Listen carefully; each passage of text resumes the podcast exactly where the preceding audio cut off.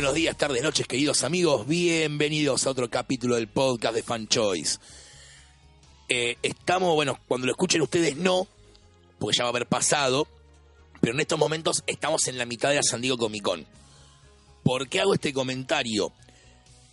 Porque la parte de noticias puede que sea un poquito más larga que lo habitual, porque vamos a tratar de tirar la mayor cantidad de noticias posibles. Así que bueno, tengan paciencia con esa parte. Igual vamos a ir al tema que nos compete en el día de la fecha, que es hablar de arte original. También otro que hemos prometido. Estamos, esta es la parte de la temporada donde empezás a cumplir todas las promesas de campaña que hiciste y que nunca lograste realizar. Pará, pará, pará. ¿Las promesas de campaña se tienen que cumplir? Para este podcast es muy importante cumplir las promesas de campaña. Ah, listo. Si no, después no te eligen más. Ponele. Eh, así que bueno, hoy ya estamos a, a nada de terminar con las campañas, eh, las promesas de campaña. Obviamente, en cuanto arranque el primer capítulo de la próxima temporada, voy a hacer 20 promesas más que vamos a tardar dos años en cumplir. Eh, Como debe ser. Como debe ser. Bueno, pero dos años. Y pero es el cliffhanger de la temporada también, si lo pensás, ¿no? O sea, va, va es como un subplot. Claro. Podríamos meter un tema subplot que cruce toda la temporada hasta un cierre de temporada donde dejemos un cliffhanger re heavy para la siguiente. Mientras lo sigas cumpliendo y lo hagas como autores que prometen, prometen y... Pero lo podemos estirar también, tipo. eh, Como- tiramos como el, SGC, plot. Como hicimos el. No, no, no, pero estiramos el plot, el subplot tipo 70, como dijo Mati recién, fuera de, de cámara, digamos, 70 podcasts y no contamos nada. Total, este, si te dan premios por ese tipo de cosas. Sí, sí. Este no me acuerdo cuándo lo prometimos. No sé hace cuánto tenemos este de promesa. Igual, ¿sabes qué? Este creo, no sé si fue una promesa o si no fue algo que mencionamos medio al azar en algún momento que hablamos de variant covers de las Blanc Y quedó. y que dijimos, tipo, en algún momento podríamos hablar de arte original. Este estoy muy seguro que no fue una promesa. Ah, bueno. Tendríamos que escuchar los podcasts, pero... Qué paja, boludo. Escuchar nuestras voces de nuevo. A, ya nos a- a ver si alguno recuerda bien si fue una promesa o fue un comentario al pasar, que lo ponga en los comentarios abajo. ¿Hay gente que puede recordar eso? No, Yo lo hay hago con gente- otros podcasts. Hay gente que lo puede Pero- escuchar de vuelta y De hecho, vos. Gonza, vos lo editás. Pero este lo edité Claro. hace cuánto. El de, el de eh, Variant Covers. Uh, el de variant covers es primer temporada, es Season 1. Claro, eh, no, lo- yo lo edité, no me acuerdo. Se quiere tanto. sacar eso de la Eh, eh, mente. es Season 1. Era Parte todo. del cast era otro, metimos personajes secundarios Era nuevos. otro, era otro universo, antes una reconstrucción. Fue antes de la apertura un- del multiverso. Una crisis. Claro, fue pre- pre-chasquido, boludo. Pre- Fue De pre-chasquido. hecho, creo que es primer micrófono con el que se grabó. Uh, Grabamos con el... ese nivel de, de abuelositud. O sea, sí se atril puede raro. ver, Sí, boludo. La ¿Cómo gente no hemos- tiene ni idea de lo que estamos ¿Cómo hablando. no? igual. No, porque hay una realidad que es nunca subimos fotos De cómo grabamos la de cómo grabamos, temporada. menos mal. No, hay hubo una sola Nos vez. hubieran preguntado a dónde donaban el dinero. Para, tipo, Sobre, sobre todo vos que para al sacarte los nervios de hablar te pones así en calzones. Eso y escabiado hasta el gorrito. Claro, una sí, sola sí, foto entonces- que fue cuando hicimos cómic nacional que la subió Loris a historia de Instagram. Claro, O sea, fue una foto que duró 24 horas. claro. Pero nunca subimos fotos de producción. Ahora no tiene sentido porque estamos en un estudio bien vestidos, sin escabio. Pero es como tipo, van a ver, ah, mira, están grabando normal. Pero la de los primeros con la, la- El segundo estudio con la mesa con las latas de birra muertas. eh, Hay uno que de, Era fuerte. era fuerte. la segunda temporada hay un capítulo que de fondo se escucha como estoy preparando un Fernet. Lo, lo puse, está muy bajito. Tienes que prestar mucha atención. Fue el día de los panqueques, ¿no? No, fue otro. Sí, comíamos panqueques, boludo, también. No, me parece que fue el día que vino Mati. No, yo no estaba el que No, vino el, Mati. día- el Ah, el no de estabas, Green Lantern. Gonza no estaba. Verdad, verdad. Que fue cuando lo volvimos loco en la edición. Sí. Sí, es un milagro los haya matado a todos. Pero bueno, Bueno, dejemos de arte robar original. tiempo con esto. Hoy vamos a hablar de qué lindo que es coleccionar arte original. Posiblemente uno de los hobbies más caros, un, eh, a ver, uno, sí, una de las partes más caras de nuestro hobby, junto con coleccionar plástico. No vamos a hacer un capítulo de muñecos. Pero bueno, el arte original entra este, dentro de esa parte cara del hobby. Y que seamos realistas. A todos nos gusta. A todos nos gusta tener algún sketchcito ahí. Pero bueno, no siempre se puede. Además es algo muy particular porque no tiene un orden o checklist como puede tener, no sé, coleccionar cierto personaje o cierta etapa. No, eso lo armas más a criterio, es más a criterio propio que otras colecciones. Porque de última, en plástico decís, quiero coleccionar Batmans, punto. Voy a tomar eso, lo voy a segmentar y te voy a decir, para nosotros en Argentina, sí, es como vos lo contás. Sí. Hay otras partes del mundo no. Hay gente que está fascinada con X secuencia de tres páginas en un número de Batman y se encarga de rastrear y conseguir los tres originales de esa secuencia. Se- por eso te digo, o sea, acá nosotros en Argentina, sí, es como vos decís, o sea, a ver, y que en realidad hasta ahí no hay un checklist. Pues, por ejemplo, yo la estoy armando miembros de la Society. Perdón, vamos a, primero quiero hablar del glosario un poco, así puedo usar palabras técnicas sin eh, mucho problema. Esencialmente las palabras que, van a- más, eh, que más van a escuchar en este podcast son sketch, que el sketch es un dibujo de convención rápido, o sea, es tipo, no sé, te fuiste, estaba Iván Reis y le dijiste, ¿me dibujas un Aquaman? Un boceto. Un boceto. Es un boceto rápido, simple. Commission, que la commission es algo ya encargado, mucho más elaborado y que suele salir un billete. Blank Variant, que en realidad lo que cambia es el soporte sobre el cual haces la commission. Sí, o sea, la commission se suele hacer en un papel, acá le das una tapa blanca al tipo y el tipo te hace la commission en la tapa blanca. Y páginas. Eh, se deduce solo que es, ¿no? Tipo, quiero la página 5 de la X-Men 24. Acá la tenés. Bueno, vamos a hablar un, toque de cómo funciona el mercado del arte original porque no es tan fácil como decir... A, a ver, los cómics mal que mal hay un montón de guías de precios y cosas por el estilo como para poder saber eh, cuánto vale algo. El arte original es mucho más relativo. O sea, a ver, sí, chicos, obviamente comprar un Kirby original la última vez que vi una página de Kirby a la venta online, ¿eh? Esto es online, no con merchants de arte ni nada. Venta de la página. Era una página de Thor donde claramente no aparecía Thor y estaba 3.500 verdes. Salado. Salado. No impagable, pero salado. Sí, obviamente el valor de un original depende mucho del artista que quieras comprar. No es lo mismo comprar un Jerry Ordway que un Capulo. Claro. Básicamente Capulo hoy está de moda, con lo cual un original de Capulo, digo, como que te matan. Igual vamos a hacer una salvedad acá que es el 90% de los artistas hoy laburan en digital. Con lo cual el concepto de un original ya no existe más. Vos ya no podés comprar una... Bueno, el caso de Capulo puntual no sé, capaz que estoy equivocado, pero en la mayoría de los casos vos no podés comprar... Quiero el original de eso. Porque el original de eso es un archivo digital. ¿no? ¿Estás, estás seguro que todos laburan así en...? La, la, ma- la gran mayoría sí. Sí, La gran mayoría sí. Porque te abarata tiempo. claro. Sí, sí, sí. Te, te, te, te achica tiempo un montón. Y lo otro y fundamental, me lo han dicho varios artistas amigos, no acumulás papel. Claro. Sí, sí, sí. Después Porque pasas después- por ahí, ves una bolsa tirada de orilla y originales. Yo tengo amigos artistas que me han dicho que tiraron originales a la basura porque en algún punto la pila de papel. A ver, vos pensá que. Hablemos acá de retail exclusivamente, ¿no? De vendo mis originales. Sí, Hay páginas que tenés que. No pasa nada. claro. Que por ahí, a ver, de vuelta, como decía yo, en el caso de Kirby, vale guita igual, because Kirby. Vos me haces un dibujo de dos personas, cuatro nabos grabando un podcast dibujado por Kirby y vale 3.500 dólares porque Kirby y porque Kirby está muerto. Claro. Kirby no puede hacer otro dibujo más. O sea, todo el, el arte de Kirby que existe, como Eisner, por ejemplo, o Turner, ya existe. Ya está, no, no, no, no hay una pieza más. Bueno, Turner sigue haciendo variant covers para DC desde más allá de la tumba, Sí. así que puede ser todavía que exista en Qué realidad. prolífero es. Sí, sí, sí, dibuja tanto que post-mortem sigue produciendo arte. Eh, pero ya está, no, no existe más que eso, listo. Todo lo que pueda existir ya se hizo, ya está. Eh, Eso básicamente es el, el glosario que vamos a usar. En cuanto al término de cuánto me puede costar y de cómo los consigo, no, porque también es un tema muy importante que es, che, ¿cómo miércoles consigo un original de Quique?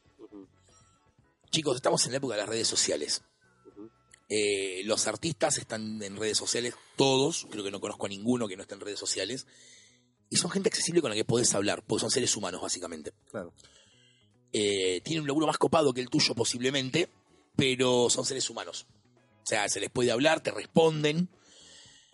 Y principalmente los de Argentina son mucho más accesibles. A ver, si vos le mandás un request para un original a. Bueno, Capulo no te va a responder en la puta vida, probablemente. O imagínate la cantidad de inbox que recibe Capulo por día de gente que le dice: de, Che, me encanta tu laburo, te quiero entrevistar a quiero comprarte arte original. Lo que más te mata es el correo. Pero, por ejemplo, yo lo he hecho, y esto lo sugiero mucho, cuando los eventos anuncian eh, autores que van a venir a la Argentina, los autores por lo general a los pedidos de fans le dan pelota. Por ejemplo, cuando Paquet vino para la Crack Bam Boom, yo lo contacté porque dos de mis amigos querían pedirle una commission. Uno le pidió un Borges disfrazado de Batman. Sí. Nico, si estás escuchando el podcast, te mando un besote enorme. Eh, sí, no, no, es hermosa esa commission, Es boludo. hermosa. La, la commission del, del Borges de Batman es una locura. Eh, y él me respondió al toque. Jill Thompson también. Cuando vino, le- uno de mis amigos le pidió una Black Orchid. Y, y respondió al toque, lo cotizó, eh, cotiza en dólares. Sí, eso hay que Eh, saberlo. mucho, muy importante, cotiza en dólares. Yo les, les recomiendo principalmente, si quieren una commission y están dispuestos a pagarla, que hagan eso. Porque después ya in situ en el evento es muy difícil Sí, vos ves que mucho, lo puedan hacer. eh, hablando también de redes sociales de artistas, ves muchas veces que ante tal convención dicen, bueno, voy a ir, está abierta la lista para cinco commissions. Lo hace mucho Ariel Olivetti, por ejemplo, que lo veo que tengo como me acuerdo ahora, tipo, voy a tal convención, abro la lista de 5 o 10 commissions, pueden pagarlo cosas, qué sé yo, es tanto el valor por busto, torso, cuerpo entero, etcétera. Sí, justo hablando del caso de Paquet, ahora está usando un sistema de en su propia página, eh, tiene para que vos entres y bueno, en, para tal evento quiero que me entregues tal commission que sea un busto en tanto y te lo cotiza directamente la página. Ah, mira, Ah, qué bueno, bien. buen sistema. El cotizador. El cotizador en bolsa. Te, te pone el precio y la convención a las donde, donde él va a entregar eso de tipo. Te Sí. da la opción de la cabeza, de busto entero, cuerpo pintado y vos Claro. elegís. Ah, sí, eso es también en, en cuanto a lo que es el arte de convención o commission, están esas salvedades de el tipo de dibujo y cuánto puede llegar a valer si es desde la, como decía, la cabeza, el torso, medio cuerpo, cuerpo entero, o más personajes o elementos que se incluyen, va aumentando. Claro, exactamente. Otra cosa también no menor. Vos por ahí decís, tipo, no sé, viene Mike Alred por tirar algo. Y vos estás enfermo de la cabeza con que querés una página puntual de Madman que te voló la peluca. Yo lo que te sugeriría también en ese caso es que trates de hablar con Alred antes de la meses antes de la convención y decirle, mira, si todavía tenés la página 24 del número 15 de Madman, poneme precio que te la compro. Porque los autores suelen no venir con las carpetas de originales a las convenciones.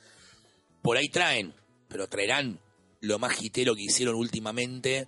Claro. Y por lo general, si vos querés algo más under, igual de, de los invitados a convenciones acá, mm, escasas veces los vi con carpetas de originales a la venta. Sí, en la última, La crack. en las crack o en las comicones también han venido algunos, no sé, creo que Daniela Cuña cuando vino tenía una Sí, sí, o sea, carpetita. por eso te digo, o sea, Algunos, hay, eh, hay algunos que sí, otros que no. Alan Davis, que yo sepa, no trajo Claro, originales no. para No, vender. Pero Lloyd sí, el año pasado había traído. Lloyd, Sí. Sí. Lo- eh, Howard Shakin tenía eh, pedacitos de hojas, o sea, partes de hojas, recortes con algún boceto, dibujo que él decía, esto yo lo usé, se usó para alguna historieta. No es por ahí una parte de una, de una cosa, mm, de una página, pero fue un arreglo, una cosa, un detalle, algo que escaneé y usé en una historieta, en algo. Y era desde una, una cabeza, una- un cuerpo entero, por ahí un torso, atrás tenían un precio que eran dólares, de, arrancaban de 5 o 10 dólares para arriba. No sé, era una, una, una cosa así. Después te hacía así una, una commission el tipo, te cobraba ahí mil pesos.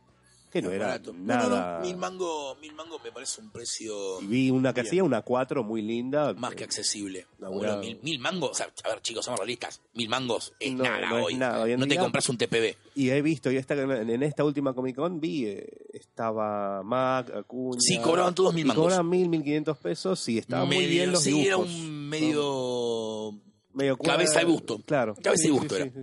Eran muy buenos. Eh, ahora, vamos a otra parte no menor en esto de coleccionar arte original, que es, bueno, listo, ya tengo el artista, Sí. ¿sí? ¿Qué le pido al artista? Esto es muy personal, realmente no sé ni por qué damos esta explicación, pero me gusta hablar. Lo que quieras. Ojo, sin embargo, perdón, y esto es un dato no menor. Hay artistas que te dicen, yo esto no lo hago. Ya sea por cuestiones de creencias religiosas, eh, o políticas, o lo que fuere. Sí, chicos, hay cosas que los artistas no hacen. Hay artistas que por ahí vos le decís, no sé, quiero a Superman culiándose a Batman y te van a decir, ni en pedo te dijujo eso, no importa cuánta plata pongas arriba de la mesa. Probablemente lo dibuje Gustavo Sala. Tal vez. Sí, bueno, a mí cuando vino para una Comicópolis, Sí. eh, ¿cómo se llamaba el artista? Uno de los orientes de Charlie Hebdo. Sí, No me acuerdo el no- nombre del artista. Ahora no le pedí me ahora. un Batman y me dibujó a Superman culiándose a Batman. Sí, sí, este. Sí, uno- un, un tipo, un, eh, no me acuerdo era el nombre tampoco, pero sí. A mí me, yo le pedí una sirena porque era un cuaderno que estaba coleccionando sirenas o algo así. Ay, Dios. Y me dibujó eh, un pescador que era el mismo con la caña que la tanza iba y se le metía en el traste y de ahí sacaba la sirena. Eh, Sí, sí, el nivel de imaginación del chabón para hacer los dibujos en el momento era buenísimo. y boludo. riéndose todo el tiempo. Era como, ah. Y a veces reconozco que también me gusta un poco, si se puede, sacar al dibujante de la zona de confort. Sí, Como hacer cola para Liniers, sí. porque tenía un objetivo en mente, que es tipo cola para Liniers. Dibujame un Fellini, dibujame una Enriqueta, dibujame un misterioso hombre de negro, dibujame una Olga. Oh, ¿qué, qué dibujé? Batman. Ah. Liniers te mira con cara de, ¿eh? ¿Sabes, Batman. ¿Sabes quién es Batman? Sabes que es Sí. un Batman, ¿no? Y me dibujó un Batman. Tengo un Batman dibujado por Muy bien. Liniers. Este, entonces a veces está bueno también el sacarlo un toque de la zona de confort. Otra cosa, por ejemplo, particular que me pasó a mí con Rizzo. Sí, A esto fue en una animate, no, no sé, años, pero Sí. años largos sí, hablo, ¿eh? sí, sí. Mira, Sticker Design acababa de editar Broken City. Uf. Qué jóvenes que eran. Sí. Cola de, no sé, los 40 personas. Dibujame un Batman, dibujame un Killer Croc, dibujame un Batman, dibujame un Batman, dibujame una Catwoman, dibujame un Wolverine, Mm, que no había dibujado Logan todavía, creo. claro. Yo era el último de la cola. Le toca a mí, me mira ya con cara de, si me pedís otro Batman, te apuñalo. ¿Me dibujas un agente Graves? Ah, Me mira. Agente 100 Alex, dale, en serio. Lo digas vos. Y se puso re contento y le puso toda la puta onda. Con, y con Gibbons me pasó en una Fantabaires que también lo trajeron. Obviamente, chicos, está Dave Gibbons, dibujante de Watchmen. Se cansaron de pedirle Rogers y Manhattans. Me toca a mí. También, creo que si era el último de la cola, pegaba en el poste. Toca a mí, me dice, ¿qué te dibujo? Un Super Soldier. mm, El de Amalgam.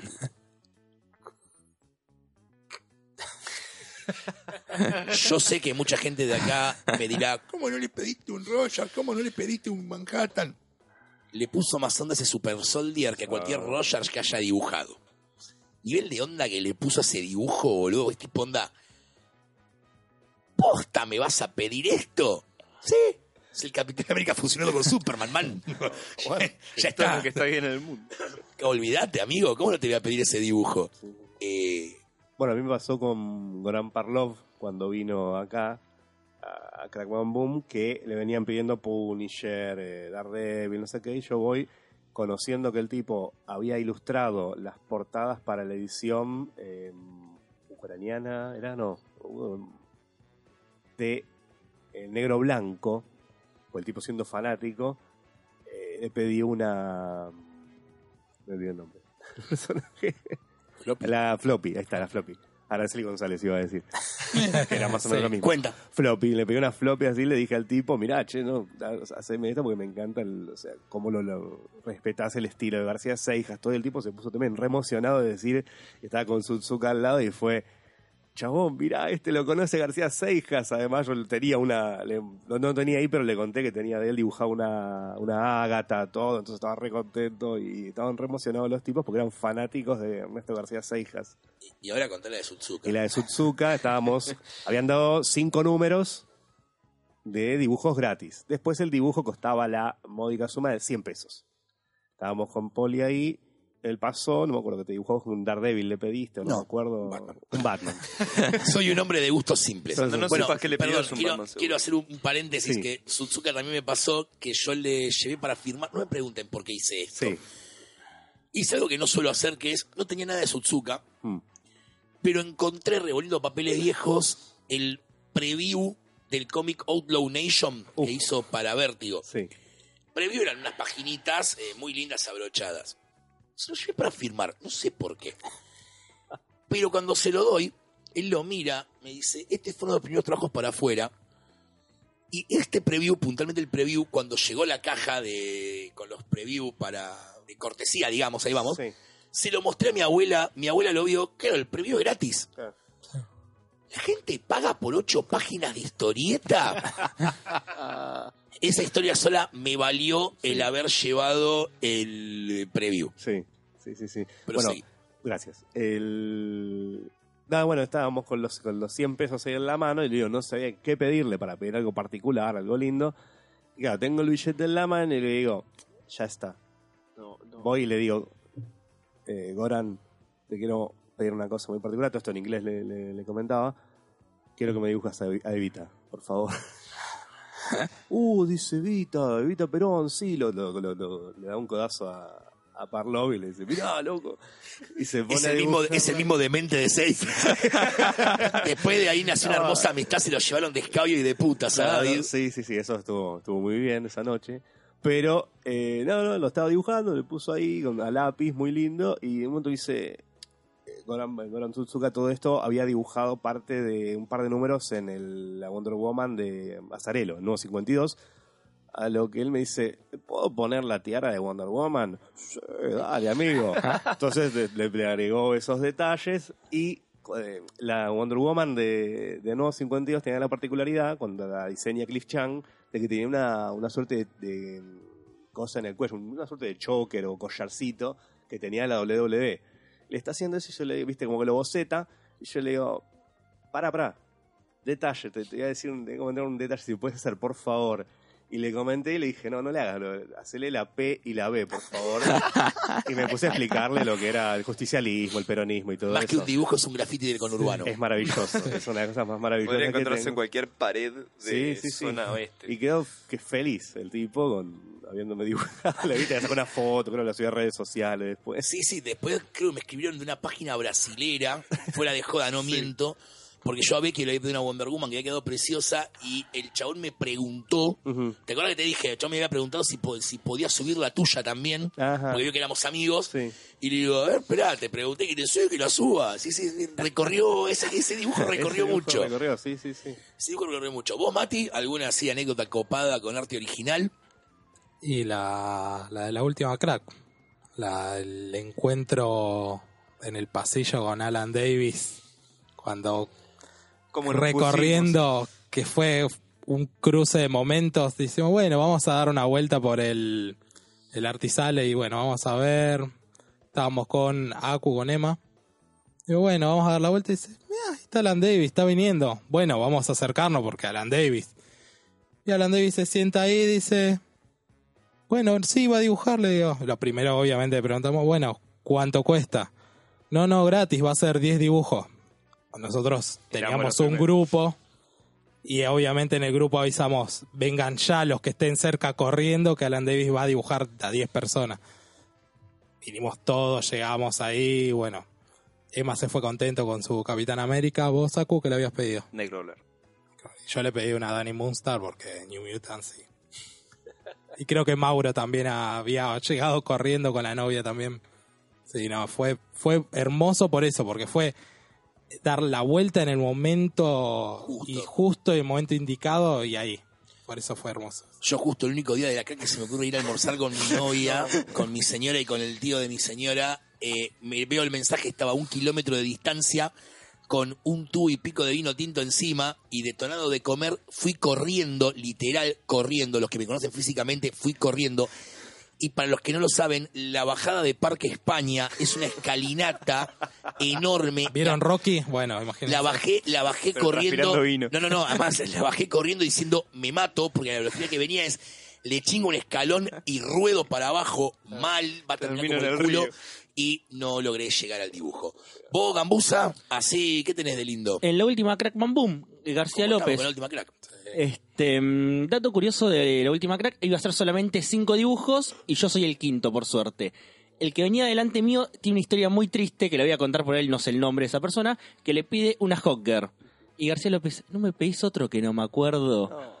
Y, y yo no sé qué terminó pidiendo, le pidió otra, otro personaje mujer y no se acordaba. La, la desilusión del pibe de no pude conseguir el dibujo que quería. Después creo que le terminó pidiendo un Batman, algo así. Pero bueno, y yo conseguí un Aquaman por García López que es hermoso. ¿Se lo acordó? ¿Te lo dibujó Horcado o le borró después? Para, para, para, explica, explica la anécdota. O la explico yo. Explícala vos.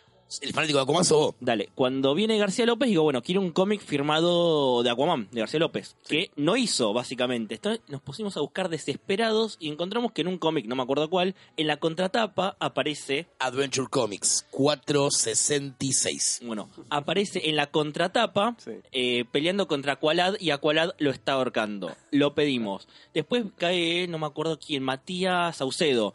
Y dice, no, pero también tenés tal otro cómic, Poli, Brevan the Ball, la reedición del material de la Bronze Age, salió como una miniserie, se llamaba Best of Brevan the Ball, y uno de los números estaba Aquaman con Batman en la tapa. ¿Y en qué andaba Aquaman en la tapa, Gonzalo? eh, estaba siendo ahorcado creo que por un pulpo. Black Manta, Ah, por papito. Black Manta. Lo estaba ahorcando Black Manta. Y era como. Las dos únicas veces que lo dibujó, lo dibujó ahorcado. Y lo hace- es cuando yo le doy para firmar, le- se lo doy con la contratapa. No, no, lo quería dibujar en la tapa. Y digo, no, no, la contratapa, por Aquaman. El Claro. tipo me miró con cara, ¿en serio? Pero bueno. No lo horqué lo suficiente. y después también tengo firmado Doctor Strange Fate por García López. Hermoso. Así que tengo mi Aquaman. Tendrías que haberle pedido que te dibujara un Doctor Strange Fate en vez de dibujarte un Aquaman. Así íbamos a tono con nuestros dibujos de Amalgam. No, yo estoy feliz con mi. No, no, estoy muy feliz con mi Aquaman que ya me voy a llevar. Tu Aquaman Antes que que- está en mi comiquería, Gambusa. Eso... Esa es la otra. Ofrecemos servicio de bordado originales A ver, pero contalo. Contalo bien.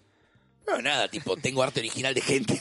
que tipo, Puli, ¿me lo cuidas? Bueno, Dos años y contando, ¿no? dos años y contando el tuyo. Este, voy a empezar a- o, a cobrar o a... Pasó un año, el uso acredita tenencia, como dice mi mamá. Acu, vos, Perdón, pero le tendrías que haber pedido un, Al micrófono. un Fate ahorcando a Aquaman, boludo. Claro, tiene razón, Acu. Le hubiera puesto no, no muchas ganas. razón. Sí, olvídate. Les corto el micrófono, no, no tienen razón. ¿Vas a hablar vos solo en otro de podcast, Gonzalo? Podría ser. Nos quedamos en silencio, como Krusty. Nos quedaremos en silencio una hora y media, bueno. Coleccionar arte original es muy caro. Hasta la semana que viene, así se graban los profesionales. Acu, vos, ¿alguna historia copada Eh, así de arte? Yo tengo una original? historia muy linda que por suerte pude compartir con Zoe, con mi hermana. Que fue cuando fuimos. Ella, bueno, hago un breve resumen, es una gran fanática de Way. Y cuando Way hizo la Doom Patrol le agarró básicamente un síncope. Vos lo sabes muy bien porque te pido absolutamente todas las tapas y de todo hoy, lo que al día de exista al día de hoy de todo lo que diga Gerard Way, porque editor, como sea. Bueno, cuestión que vamos a la Comic Con de Carolina del Norte, o sea, la más irrisoria para ir porque no hay nada y es muy chiquita, la verdad. Pero estaba Way y estaba la presentación de Toy Young Animal. Mi hermana, que dibuja de manera medio aficionada, le hizo un dibujo a cada uno de los dibujantes de Young Animal. Entonces, cuando llegamos, y lo venía publicando en las historias de Instagram y demás. Entonces, cuando llegamos, lo ve a Darrington, le da el dibujo y le dice, ah, vos sos Zoe, qué sé yo. Bueno, nos pusimos a charlar y tenía una carpeta muy grande de ilustraciones. Y tenía la tapa de Doom Patrol, creo que es 4, que la tapa que hace él, que aparece la ambulancia con todos los personajes encima y también es una imagen que usaron Es- para... no, es el second printing del 1. Ese con Printing del 1, ahí está. Y tenía justamente la tapa esa, bueno, consiguió la tapa de, de ese dibujo. Zoe tiene el original de la tapa La de Don Patrol Poli. Poli. No Por si no lo sabías. No sabía eso. Sí, no. ¡Fua, Sandra! dibujado y coloreado, todo completo. Toda la tapa. ¡Wow! No lo sabía, no tenía ni idea, boludo. Mira qué linda historia. Esa, fue, fue muy linda. Y bueno, yo tengo un original de Richard Case, También es muy lindo eso. También es muy lindo de eso. Morfeo. Eh, Bueno, como un una última, puedo, puedo meter el bocadillo de Paquet cuando vino. Le pedí un Storm con el Mohawk y la estaba pintando con las acuarelas y al final tenía el vasito de café ahí al lado que ya se lo había tomado y estaba con la acuarela así mirando y agarra el café, lo mira, me mira y me dice, ¿funciona? Y yo, sí, mandale. El chabón agüita, café y pintó la, la Storm con café, quedó muy linda. Después la subí también a redes, todo y fue. Bueno, a, a mí me pasó, voy a, voy a contar otra, ya que estamos. Eh, Juan Jiménez es un dibujante muy conocido, argentino él, viviendo en España actualmente, por hacer este cómic llamado Los Metabarones, Sí, ese. Ese comiquito. Vino también a la crack, hará cosa de un par de años. Tres, no, cuatro años. Cuatro años. Cuatro cracks atrás. Uf. Fua, Yo en ese momento tenía un cuaderno, tipo un sketchbook, cosa que es linda por un lado, pero por el otro mm, no la recomiendo tanto. Ahora vamos a hablar del tema de cómo se cuidan los originales. Le doy el cuaderno para que dibuje. Me dice, ¿lo puedo chusmear? Sí. Sos Juan Jiménez. Podés salir corriendo con el libro. Bueno, no, no salir corriendo no, pues tiene más años que la injusticia, pobre, correr es un relativismo, pero Tiene pulgas. lo ojea y el 90% del cuaderno son Batmans. Primero porque me gusta Batman, obvio. Y segundo porque es algo muy fácil de pedir en una convención. ¿Sí? Tipo, no sé cómo es un Batman. Dijo nadie nunca jamás. Mira, me dice, "Uh, ¿te puedo dibujar un Batman? ¿Eh? Si te puedo... Sos Juan Jiménez, puedes escupir en el cuaderno y decir acá tenés tu dibujo y está todo bien. Y tengo un Batman de Juan Jiménez. No sé si será el único Batman de Juan Jiménez en el mundo, Puede ser. pero como tipo de... Me lo pidió él, no es que yo fui tipo de redes, yo le iba a pedir un metabarón, Ah, que me dibujó también un metabarón, Claro. aparte, pero bueno, tipo, ¿te puedo dibujar un Batman? Me hizo acordar a Dan Klaus en Los Simpsons, o tipo, siempre quise dibujar Batman, ¿me entendés? Onda, guay. Bueno, raro, pero bueno, es gracioso cuando te pasa ese tipo de cosas, pues además de que te queda el dibujo, te queda la historia también, Claro. Que muchas veces es como hasta más importante que el... No, mentira, el dibujo es importante también. No, no, pero es el condimento de que vos Loco. vas con el, con el sketch, el cuadernito de sketch y tenés ese diálogo con el tipo de dibujame tal cosa. No, no puedo. Claro, Pero a- además está el tema de que tipo lo convierte en una historia. Porque tipo, ¿y qué te dibujó? Un Batman. Ya está, fin de la historia. Fin de la historia. Ahí tienes la historia. En cambio, cuando el tipo pasó algo más divertido en el medio, lo convierte en una historia que contás vos automáticamente, como nosotros en esta eh, ronda. Ahora bien, Sí. ya tenemos la cotización, ya digamos, ya tenemos cómo conseguir nuestra pieza de arte original, ya sabemos más o menos qué es cada cosa. Eh, obviamente en el caso de las commissions, olvidé decirlo, pero David lo mencionó, el tema de que el precio varía acorde a lo que pidas. Sí. Listo, ya fui a la convención, ya vi al, al autor, ya tengo el original. ¿Qué hago ahora con el original? Se lo doy a Poli que lo guarda hasta que sepa qué hacer. Porque Poli suele llevar la carpeta de las convenciones. Claro, sí, sí, yo tengo una carpeta. Bueno, este es un consejo muy importante. Eh, a ver, chicos, estos consejos obviamente son para la gente que nunca lo hizo antes. Los que ya, como yo, tienen años de esto. Yo empecé a coleccionar originales tipo sketch en Fantabaire 97. Cuéntanos Sí. más, Poli. Son, son 22 años de tipo sketch de convención, pedir commissions, comprar páginas. Igual yo debo reconocer algo. De, de alterar artistas como a Jim Starlin. Te- la tengo que contar la, también. Por favor. la contaste en otro episodio, ¿eh? La conté en otro capítulo, Sí, la de sí. Starling. Bueno, es corta, la cuento de vuelta porque de las dudas. Sí. Eh, año 98, no, 99-2000, no me acuerdo cuál, viene Jim Starlin a Fantabaires. De vuelta, Poli, ¿le vas a pedir un Thanos? No. No. Me acerco al stand de Starling. 10 días duraba la convención. Yo iba a todos, desde que abría hasta que cerraba. Eh, Virgo.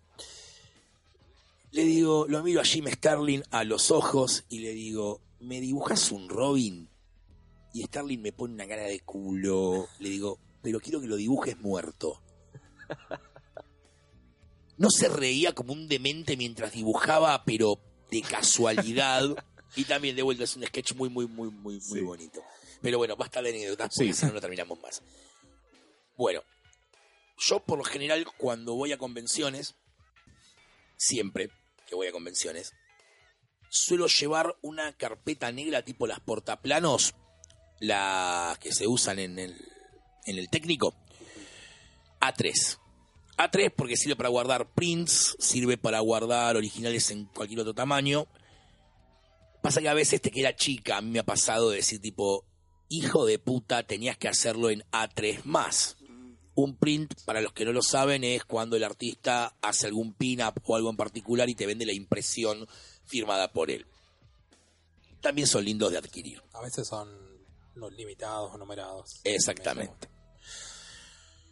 Siempre recomiendo ir con eso. Eh, folios de preferencia, si pueden conseguir eh, 30-40 es la medida adecuada. PP 30-40. Y después lo que pude conseguir de culo, porque en Rosario lo venden, yo recorrí todo Capital Federal, nunca conseguí una, las carpetas con folios, Sí, tamaño A3. son difíciles de conseguir. Son jodidísimas de conseguir. Y siempre que voy a Rosario me compro un par porque las terminás necesitando. Eh, pero es muy recomendable tener siempre de eso a mano porque se te hace mierda el original, si no, o sea, lleven protección. Mucho, muy importante. Yo a la altura del partido, como sé que viajo con gente que no es tan precavida como yo y esta manga de hijos de puta cuentan con que Poli viaja con espacio, me llevo la, eh, eh, el maletín, pues un maletín porta originales, con dos carpetas y folios para todos, porque no, tipo, tomar responsabilidad de nuestros actos no existe en este grupo de amigos. Bueno, pues por lo menos la llevamos entre todos, tipo cada uno la lleva un rato. Hijo eh. de puta, la dejamos en un stand por lo general. Manga No, estaba en el auto de... Estaba en el auto. Estaba- este año, Estaba en el porque auto. este año teníamos auto. Años anteriores todos sabemos que los chicos de Big Sur, Dios los bendiga, los tenían en la carpeta ahí en el stand. Somos, De hecho, somos También una pasó, manga de también ratas. pasó. cuando también yo tenía el Aquaman con los prints que también le compré, tuve que cruzar el día de cosplay con el original hasta el stand de Big Sur.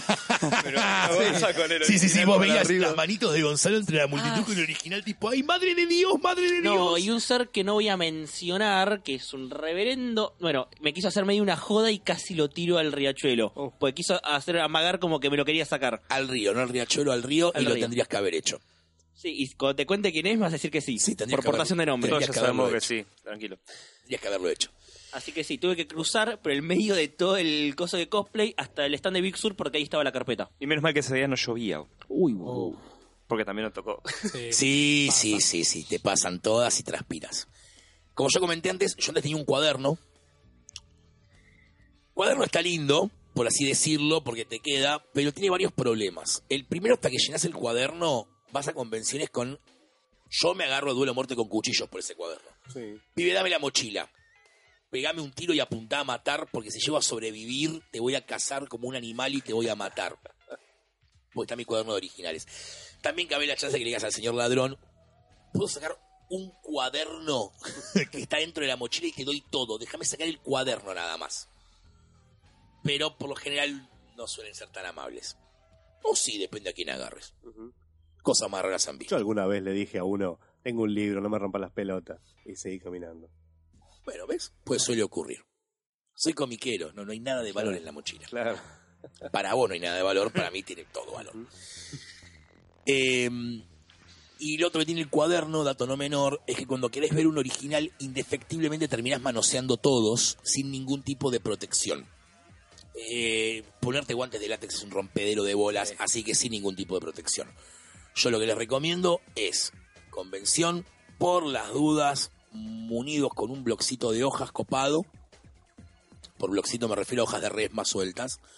Traten de que no sea satinado porque no agarra nada. No, un canzón.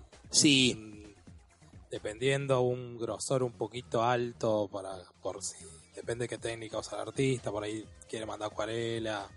O sea, no sean rata con eso, busquen papel lindo que hay y es barato aparte. Y mucho, muy importante, librería, cualquier librería de barrio, las carpetas con folio, las carpetas portadocumento, que vienen con lomito, muy lindo. Sí. Y ya como para tipo terminar con el nivel de paranoia, pueden hacer dos cosas. La primera es, una vez que meten los originales y ya están seguros de que esa es la posición final del original, porque a veces uno después los reacomoda. Yo antes los tenía en orden cronológico como los iba consiguiendo, después los reacomodé de una manera. La parte de arriba del folio, digamos, uno pone el dibujo espalda con espalda con otro. O no, si no querés también, podés. De hecho, las Yankees A3 vienen con una hoja negra grande adentro del folio para que no se toquen los Sí. originales. Eh, la puedes cerrar con cinta arriba para que no le entre ni aire ni humedad. O la carpeta misma, ponerla en un cajón. Yo en casa la tengo en el cajón del escritorio. Eh, o si la vas a tener tipo en biblioteca, cerrala en un folio. Prolijo, por Sí. favor. Enmarcado Esto me interesa. parte no menor. Porque uno cuando empieza a coleccionar arte original dice, qué lindo va a quedar todo esto en la pared. Yo a la altura en la cual ya tengo doscientos y pico de originales entre sketch y todo, tendría que pedir prestado el Bellas Artes. Me dijeron que eso no te lo prestan. Pero bueno, enmarcado tenés dos opciones clarísimas. La primera, mandarlo a enmarcar, que sale un billetín. Mm, Yo opté por la segunda, que fue comprar el marco y enmarcarlo yo. Hay miles de casas de marcos chicos que te venden los marcos prearmados, con el vidrio y todo, que es a lo que recurrimos nosotros. Pero hay un detalle no menor, y esta es la parte fundamental del enmarcado. Una palabra que les va a salvar la vida siempre. Passepartout. Parece un insulto a que no es muy avispado. Exactamente. El- paspartú que sos. El passepartout es una especie de cartón que se vende en librerías artísticas y en algunas librerías en general también lo tienen. ¿Para qué sirve? Es lo que va entre el vidrio y la pieza. ¿Por qué? Porque vivimos en una ciudad con muchísima humedad. Vos podrías poner el dibujo directamente en el marco pegado al vidrio. Lo que va a pasar es que en un par de años, cuando vos digas, qué buena onda, quiero cambiar el dibujo de lugar, va a estar adherido al vidrio y te vas a querer matar. ¿Cómo se pone el passepartout? Esto es fácil. Primero, el cartón viene grande. Viene grande, se vende tamaño grande. Yo uso passepartout negro porque me gusta por el contraste con la hoja blanca. ¿Sí? Viene en azul, rojo. Sí. Yo uso negro porque como la hoja siempre es blanca, contrasta bien. Eso es un tema estético, hagan lo que quieran. Cortás el cartón primero del tamaño del marco. O sea, el tamaño del marco me refiero al tamaño interno del marco, el hueco donde va a ir. ¿Sí? Siempre por la duda mejor aclararlo. Sí, sí, sí. Si sos muy paranoico con que quede todo bien centrado, te recomendaría que tomes y recontratomes medidas, porque la segunda parte es la complicada, Regla y escuadra. que es cortar la ventana donde vas a meter el original. El passepartout, obviamente, como se imaginarán, va entre el vidrio y el original. Es como una, para que entiendan, y queda como un cuadro. Es como el... Es que es un cuadro. Sí. No, pero me Como refiero... una ventana. Claro. Sí, es un contramarco. Se Claro. llama passepartout o contramarco también. Contramarco. Que en realidad el contramarco es de madera, por lo general lo que se llama una caja. Vos haces el vidrio, es el vidrio, se hace un- una caja adentro eh, del vidrio con madera, con unas varillas, y el original atrás si no quiero usar passepartout. Bien, una vez que cortaste la ventana, esto es como tipo utilísima. Sí, la clase de bricolage. La, la clase del marcado del tío Poli. O sea, e- esto es el marcado básico y villero para cualquier persona que diga, hoy a la tarde lo hago. Enmarcado 101 es esto. El marcito es el básico. Cortaste la ventana. Y esta es la parte fundamental, chicos, porque acá es donde todo corre riesgo. Centrás bien el dibujo, agarrás literalmente un nada de cinta de papel, cinta de papel. Presten atención a esto, pero nada, eh, nada, un menos de un centímetro, lo justo como para que quede centrado el dibujo mientras le pones la madera atrás. ¿Sí? Nada, mínimo. Obviamente, eh, tengan en cuenta la ventana, hacerla considerando un margen del papel. ¿Sí? O sea, me refiero a que la ventana tiene que ser más chica que la hoja. Que por lo general pasa, es raro que te metan un dibujo de, de margen a margen, margen a margen, porque es una locura. Eh, traten eso, ¿sí? De que la ventana sea un toque más chica porque necesitas agarrarlo bien. Le ponen ese puntito, yo recomendaría arriba y abajo del original. Eh, le ponen la madera atrás, que es la que viene. Yo antes de la madera, de vuelta por precaución extra, pondría un... Ahí sí, pongan un papel. normal, o un folio, si tienen un folio, le ponen un folio entre la madera y el dibujo. Yo no recomendaría enfoliar el dibujo per se, porque te va a quedar choto, lo vas a mirar, le va a pegar raro la luz, No, no queda bueno. no queda bien. Lo hizo alguna que otra vez y fue tipo, queda choto. Cierran, cuelgan en la pared. Eh, dato no menor, si van a comprar el marco hecho, tengan en cuenta si lo quieren horizontal o vertical. Porque ya te lo venden con el alambre para colgarlo. Vertical va de una manera, horizontal va de otra. Tengan eso en cuenta que es mucho, muy importante. Y lo copado del passepartout, la parte ñoña, es que si vos tenés ganas de hacerlo, en la parte de abajo del passepartout le podés pegar un papelito que diga, no sé, eh, flash dibujado por fulano de tal, convención tal, año tanto. Y listo, te queda mucho más eh, bonito presentado, más de museo, digamos. Sí, yo en el local no lo suelo hacer porque cambio los dibujos permanentemente y si estoy cambiando el papel hago mierda el passepartout. Claro, para quien haya ido al local o vaya a venir, este, mm, esta técnica que dijo Poli es la que tiene aplicada en los cuadros que tiene decorando. Sí, exactamente. Pero yo los marcos los pinto de negro, igual que el passepartout, porque tengo pared blanca en realidad, con lo cual necesito como que destaque un poco. Eh, sí, los voy rotando, no digo que seguido, porque es una paja tener que andar abriendo, sacando originales, poniendo originales, pero una vez por año cambio algunas piezas. Yo siempre tuve la, idea, una de mis fantasías más locas con la comiquería, era que fuera comiquería galería de arte. O sea, yo de vuelta, chicos, yo colecciono esto desde los 14 años. Al principio era como un chiche más y después me empezó a gustar heavy.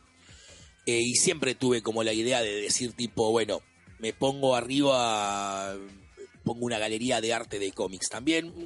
No lo descarto, quizás lo pueda hacer eventualmente, pero es muy lindo. Siempre quise decorar con originales y bueno, ahora lo estoy haciendo y queda chulo, queda... Mira qué bonito Sí. ese original. La gente cree que son prints. Claro. La gente cree que son prints, no, eso es una, una alcatena original. ¿Posta? Sí. Pero te acercás a ver y ves la, el dibujo, Sí, la claro. Sí, el sí, color, pero bueno, depende mucho muy de bien. iluminación y todo. Sí. Pero bueno, nada, espero que os haya iluminado en cuanto a cómo corno hacer con esto. Sí, espero que os haya iluminado. Bueno, y ahora vamos a pasar a las noticias, ¿sí?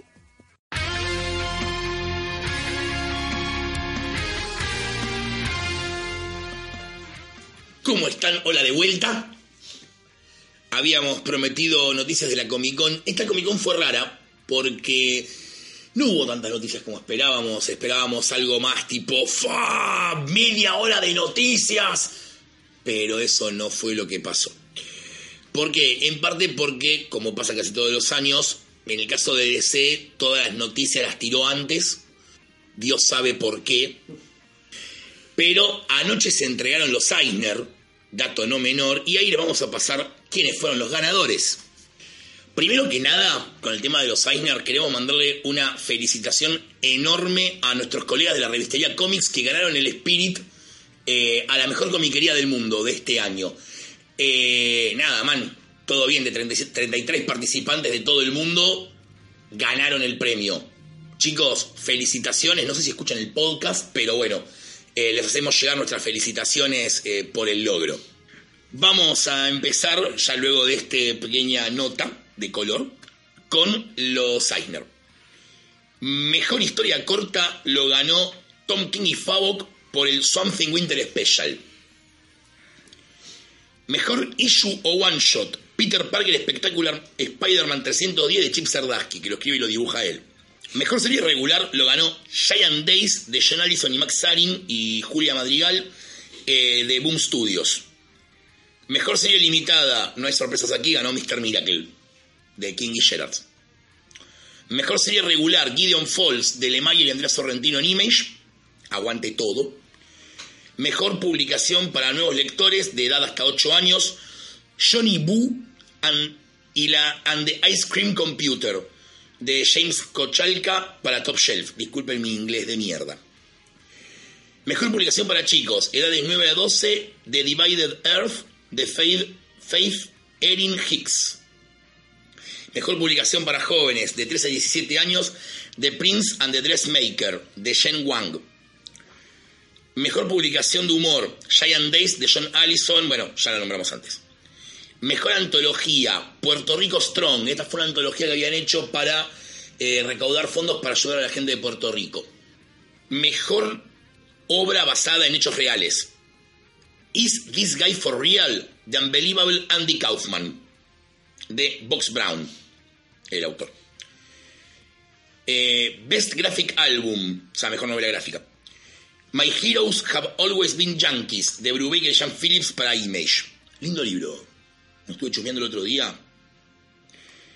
Mejor graphic novel que sea reprint. Y no hay sorpresas acá. Ganó Visión de Tom King y Gabriel Hernández Hualta y Michael Walsh. Mejor adaptación de otro medio. Frankenstein de Mary Shelley, adaptado por Ito. Mejor edición americana de material internacional. Brazen, Rebel Ladies Who Rock the World, de Penelope Baguiu. Mejor edición americana de material internacional, Asia. Tienen categoría aparte. Tokyo Tarareba Girls, de Akiko Higashimura, editado originalmente por Kodansha. Mejor eh, recopilación de material de archivo en cuanto a tiras, ganó Star Wars Classic Newspaper Strips Volumen 3 de Archie Goodwin y Joel Simonson, editada por Dean Mulaney. Best Archival Collection Project Comic Books. Bill Sienkiewicz, Mutants and Moon Knights and Assassins, Artifact Edition, editado por Scott Dumbier. Mejor escritor, en un giro que no me la vi venir, Tom King. No. Bueno, nada, no pudo, no haber sido el mejor año para Tom King. Le ganó Jeff Lemire, lo cual me deja un toque impactado, ¿no? Porque Lemire viene con un muy buen año. Y bueno, todos le dimos Heroes in Crisis. Mejor escritor y artista, o sea, autor integral. Shen Wang, de The Prince and the Dressmaker. Mejor, eh, mejor dibujante, Mitch Gerads por Mr. Miracle, bien ganado. Totalmente. Mejor pintor o artista multimedia, Dustin Nguyen por Descender, también re bien ganado. Mejor artista de portada, Jen Bartel por Blackbird. Mejor colorista, Matt Wilson, que coloreó entre otras, entre otras perdón, Black Cloud, Paper Girl, The Wicked and the Divine, The Mighty Thor y Runaways. Mejor letrista, tampoco hay sorpresas acá, ganó Todd Klein, que debe coleccionar premios Eisner como nosotros coleccionamos historietas todos los años lo gana. o casi todos los años. O sea, es como 20 debe tener tranquilo en la casa. Lo debe usar para, tipo, no sé, se lo da a las mascotas para que lo mastiquen o algo. No. Mejor publicación relacionada a cómics. Ganó la revista Bakishu de Tomorrows. Eh, ah, bueno, disculpen, yo solo. Y Panel por Panel Magazine, editado por Hassan Otsman El Hau o algo así. Lo más parecido que puedo hacerlo. Mejor libro relacionado a comic books, Drawn to Purpose, American Women Illustrators and Cartoonists, de University Press of Mississippi. Mejor estudio académico sobre cómics, Sweet Little Cant, The Graphic Work of Julie Doucet, de Anne Elizabeth Moore, Mejor diseño de publicación, eh, en un giro totalmente inesperado, lo gana una publicación de Will Eisner, o sea, es como un Inception de Eisners. Eisner gana un Eisner, rarísimo. Pero es la edición Curator Collection de Contract with God. Voy a hacer un paréntesis acá para decirles, yo lo vi y es para casarse con ese libro directamente. Le pedís matrimonio y te casás con ese libro, es una belleza. Mejor cómic digital, Unami, de Ken Nimura. Se publica en Panel Syndicate. Mejor webcómic, The Contradictions, de Sophie Yanou. Eh, se encuentra en la página www.thecontradictions.com. Y esos fueron todos los signers de esta vuelta. Sí voy a destacar, además, la introducción al Hall of Fame, Salón de la Fama, de los siguientes autores. Todos nuevos, todos pibes jóvenes como Jim Paro, Juntar P. Mills, Dave Stevens, Morrie Turner, eh, Morrie Turner, perdón, Bill Sienkiewicz, Wendy Richard Pini, Paul Levitz, Janet Kahn y José Luis García López. Les deseamos suerte con sus carreras que recién están iniciando. Eh, esperemos ver muchos libros de estos chicos en breve. Y ahora vamos con el panel que acá con Acu y con Matías estuvimos esperando todo el puto fin de semana. Gritamos cada anuncio. Sí, que fue el Lloramos. panel de, de X-Men. Seis títulos anunciaron, somos tres. ¿Y qué títulos? Vamos a anunciar dos cada uno, ¿sí? Eh, vamos a anunciar el título, el equipo creativo y qué miembros de X-Men van a estar en cada grupo. Voy a empezar yo con Marauders de Gary Dugan y eh, Loli, el dibujante.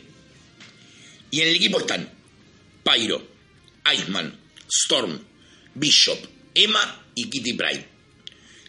Eh, sí, está bien, listo. El que sigue, divertite, Mati. X-Force por Percy y Joshua Casara. Y el equipo es Wolverine, Jean Grey, Domino, Bestia, Quentin Quire, Sage, Coloso Y Black Tom, y Black Tom. Black Tom Cassidy. Tercer título, Aku. Me encantaría poder entenderte la letra. Ah, bueno, está escrito en una servilleta. Excalibur. Escrito y dibujado Es- por. Escrito por Tiny Howard y dibujado por Mark Cousteau. Donde el equipo va a ser Rictor, Júbilo, Gambito, Psylocke y Apocalipsis. Psylocke, cabe destacar que es Capitán Britannia. Cuarto título, este fue raro, porque nos miramos raro cuando lo anunciaron. Fallen Angels, de Brian Hill y Simon Kudransky.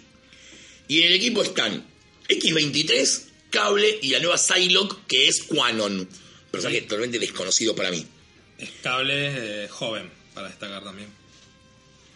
¿Es el cable joven? Sí. Yo pensé que el cable joven No. estaba en otro de los títulos que vamos a anunciar después. También, dos títulos al mismo tiempo. Mati, divertite con el anuncio que estabas esperando poder hacer. Y esperadísimo, New Mutants, con el equipo con Jonathan Hickman en el primer arco, Ed Brisson y Rod Reis. Y el equipo es Cypher, Karma, Mirage, Magic, Sunspot, Chamber, Wolfbane y Mondo. Espera, espera, vamos a abrazarnos de vuelta. ¡Sí! ¿Para qué nos abrazamos si nos escuchan nada más, no? Pero lo teníamos que hacer. Y Aku, te dejé a vos el grosso. Sí. Te dejé a vos el, el- el así, el pijudo. Bueno, X-Men, ¿no? X-Men es lo que estábamos esperando también. Por Hickman y. Francis Lane Yu. Eh, el equipo es, y agárrense los pantalones, Cyclops, Jean Grey, Cable, Havoc, Corsair, Vulcan, Rachel y Wolverine. Es toda la familia Summers al completo, más Wolverine. Que no sé si lo adoptaron tipo hijo nuevo o sí, como es el pata de lana de Jean Grey. Este, amoroso. Claro, es un Summer honorario. Es un Summer honorario. Eh, bueno, estas fueron las únicas noticias de la Comic Con hasta ahora. Y mientras estoy editando esto, anunciaron que Tom King y Mitch Gerads van a hacer una serie de 12 números de Adam Strange. También está todo el universo Marvel, el MCU fase 4, del cual realmente no lo vamos a mencionar porque ya lo saben y para cuando escuchen esto no es noticia. Ahora sí, hasta acá llegó el podcast y las noticias de hoy. Bueno, gracias otra vez al estudio Mixtape Radio por prestarnos el espacio para poder grabar la primera parte del podcast. En este caso, recuerden que los pueden encontrar en Mixtape Radio AR en cualquiera de las redes sociales. Si quieren grabar su podcast acá o tener su propio programa de radio, también lo pueden hacer llamando o mandan- mandando un mensaje al 11 44 77 32 20. Hasta la semana que viene.